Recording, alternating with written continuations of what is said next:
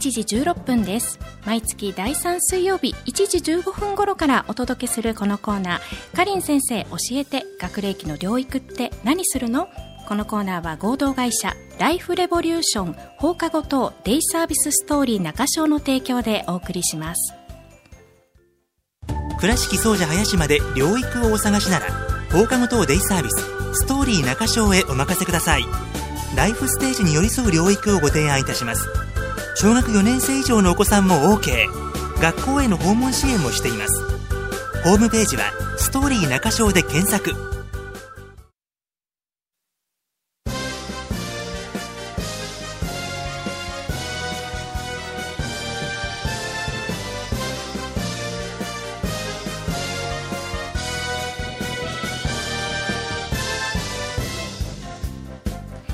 私も毎月楽しみにしているこのコーナー。今日も始まりました。かりん先生こんにちは。こんにちは。よろしくお願いします。お願いします。今日は倉敷市内一斉に卒業式、そう小学校のねね。卒業式ということで、はい、うちのあの利用している子どもたちも、はい。えっ、と6年生で卒業する子もいるので、はい。今日はどんなだったかなと思ってまた後であの帰ってまた来週来た時にちょっとどうだったかなって聞いてみようかなと思っているところです。気になりますよね。そうですね、はい。事前にちょっとツンツンとついてみましたか？事前にツンツンと卒業式大丈夫って、はい。そうですね。聞いてみました。あどうでした？なかなかちょっと卒業式自体がね、うん。なかなかこうい大丈夫かなっていう子もいたので、はいちょっとちょっとたまたま昨日あの利用する子だったので、ええちょっと聞いてみたんですけどなかなか卒業式の話をこっちは振っているのに どんな話がどんな返しが来るんですか？僕結婚できるのかな？純粋な悩み。という形になってあれれれれれこっちが聞きたいことじゃないんだけどな。なるほどなるほど。そっちの方が今ね。そうね一番気になることなんですね。ですね。こちらとしては今日ちゃんともらえたかな症状が。気になりますよね。なんですけど。もうもらえてますよ、この時間です。そうですね。ねえ。また来週ちょっと楽しみにしとこうかなと思ってるとこです。はい。温かくね、はい。迎えてあげてください。はい。さあ今日は、はい。テーマがストーリー中章で力を入れていることあはいについ。て教そうですえてくださるんですね。はい。はい。で三つのキーワード。からちょっともう選んでもらって、はい。それに対してフリートークができたらいいかなと思って、いいですね。もう完全フリートークですね。そうです。行きましょう。はい。一移動、二お金、三時間。はい。の中からはい選んでくださいに選んでもらえようかなと思って、あ事前にちょっと私ですね。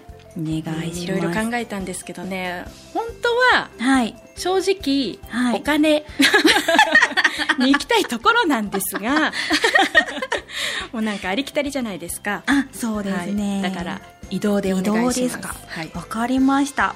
えーっと、移動なんですけど、ちょうど、えーっと、去年の3月から、えーっと、ストーリーで始めてるものがありまして、はいで、今年こう、今月の3月でちょうど1年を迎えるところがあるんですけど、その一つのイベントで、えーっと、移動のちょっと練習をするっていうのを、あの、始めてます。移動の練習、はい。移動の練習。移動の練習。はい。どっからどこにえっとですねバスを使ったりとあか電車を使ったりとか、はそういうものをちょっと使って、えっと家族じゃない人と出かけていこうっていうところを始めて1年経ちました。へえ。最初はどうでした？最初はですねえっとまあえっと、ここのストーリーに来るときに一応なんかこういうことをあのできるようになりたいんですけどっていうことで計画を立てて、はい。えっと、利用してもらうような形をしているんですけど、えその中に、まあえっとまあ、電車の中で静かにえっと、過ごせるかなっていうところが心配な方もおられるし、えっと、今まで電車とかを使ったことがなくってで、えっと、家からえっと、駅までも行くことがなかなかできてなくって、はい。でも高校生とかになったら絶対使うよねってそうですね。それまでにできるかなって心配があるんですっていうおか親御さんとかの声もあったので、はい。まあえっと月に1回とか、まあ、2ヶ月に1回とかなんですけどちょっと外に一緒に出かけるっていう練習をあのしていくことで、はい。あのちょっと経験を積んで上手にできるようになってくれたらなと思って始めてました。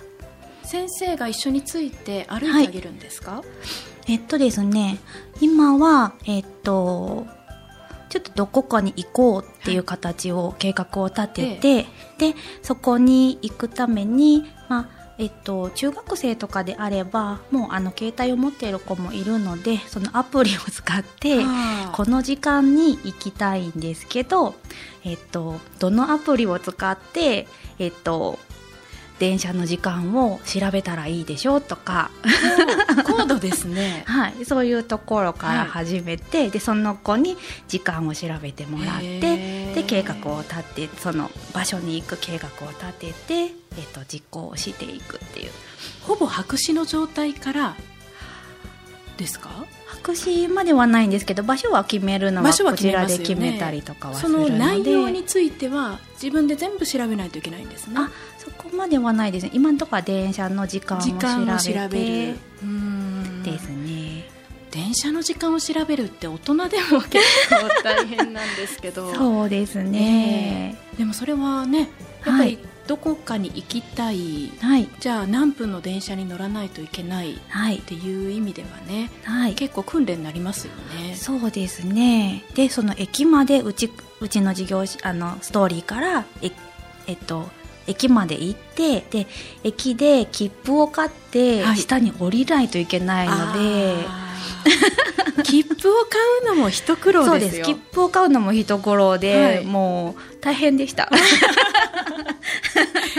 ももう隣から口出しは一切せず。あーえっと口ははい出します最初の方は、はい。なるほど。でえっとまああのいろんな年代の子がいるので、はい。やっぱ中学生の子もいるし小学校の12年生の子もいたりもするので、その年代に合わせて、うん。えっとここまでサポートしてっていう形とかはしてますけど。ストーリー中小の最寄り駅はは中小駅になります。徒歩で徒歩で7分ぐらいいのところにあるのですぐですね、わはい。かりやすいところに駅があるんですか？そうですね。はい。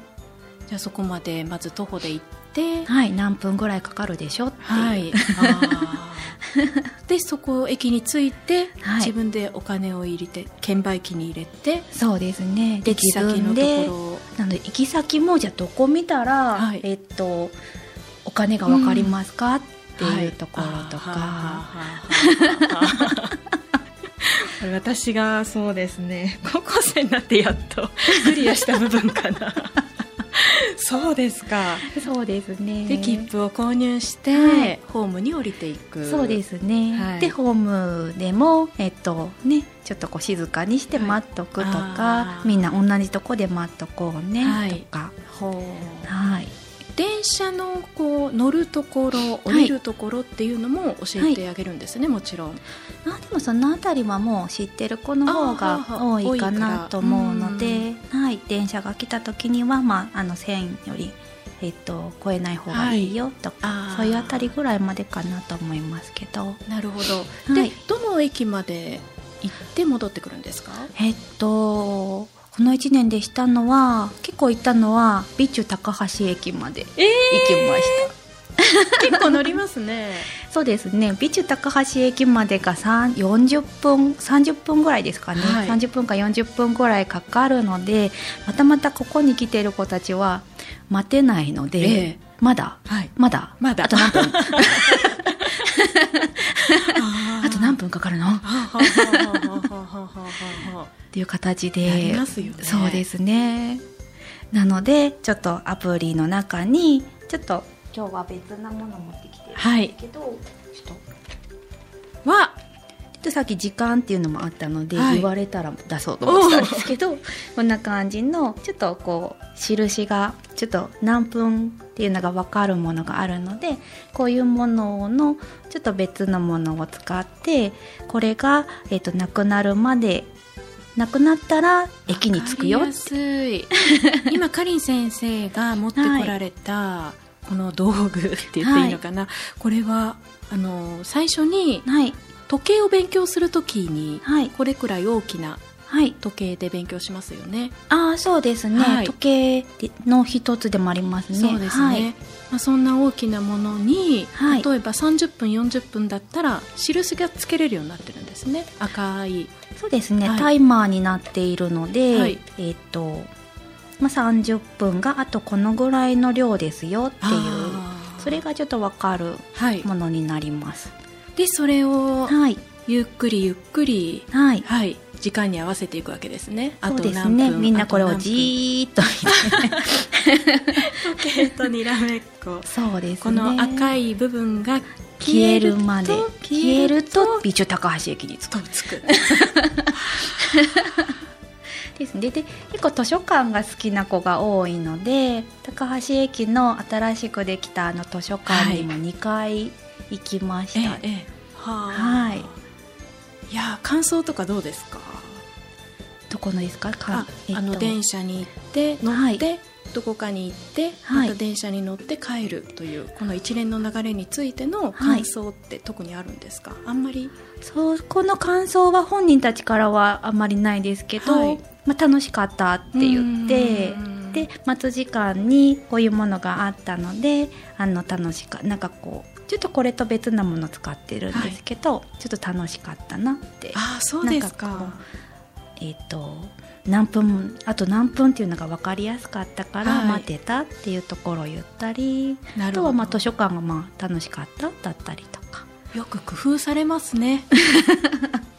さすが、はい。なるほどえせっかく時計ね時計があるから、ちょっと時間についてもちょっとだけ。あら時間についてですか？ちょっとだけ教えてもらえたわからりました、はい。そうですね、えっと、時間についても、えっと、何時とか何分とかそういうのは分かるんですけどなんかこう時間の流れが分かりにくいところがあるんですね、ええ。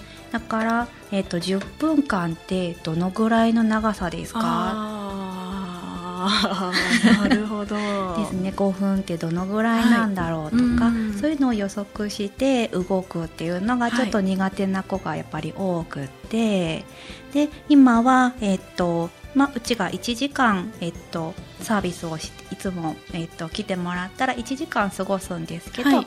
その1時間の中でみんなですること以外のところは、えっと、課題を、えっと、自分で何分で何枚できるかなっていうのをうん。自分で考えて、はい。えっと、動いてもらうっていう取り組みを少し今始めてるところです。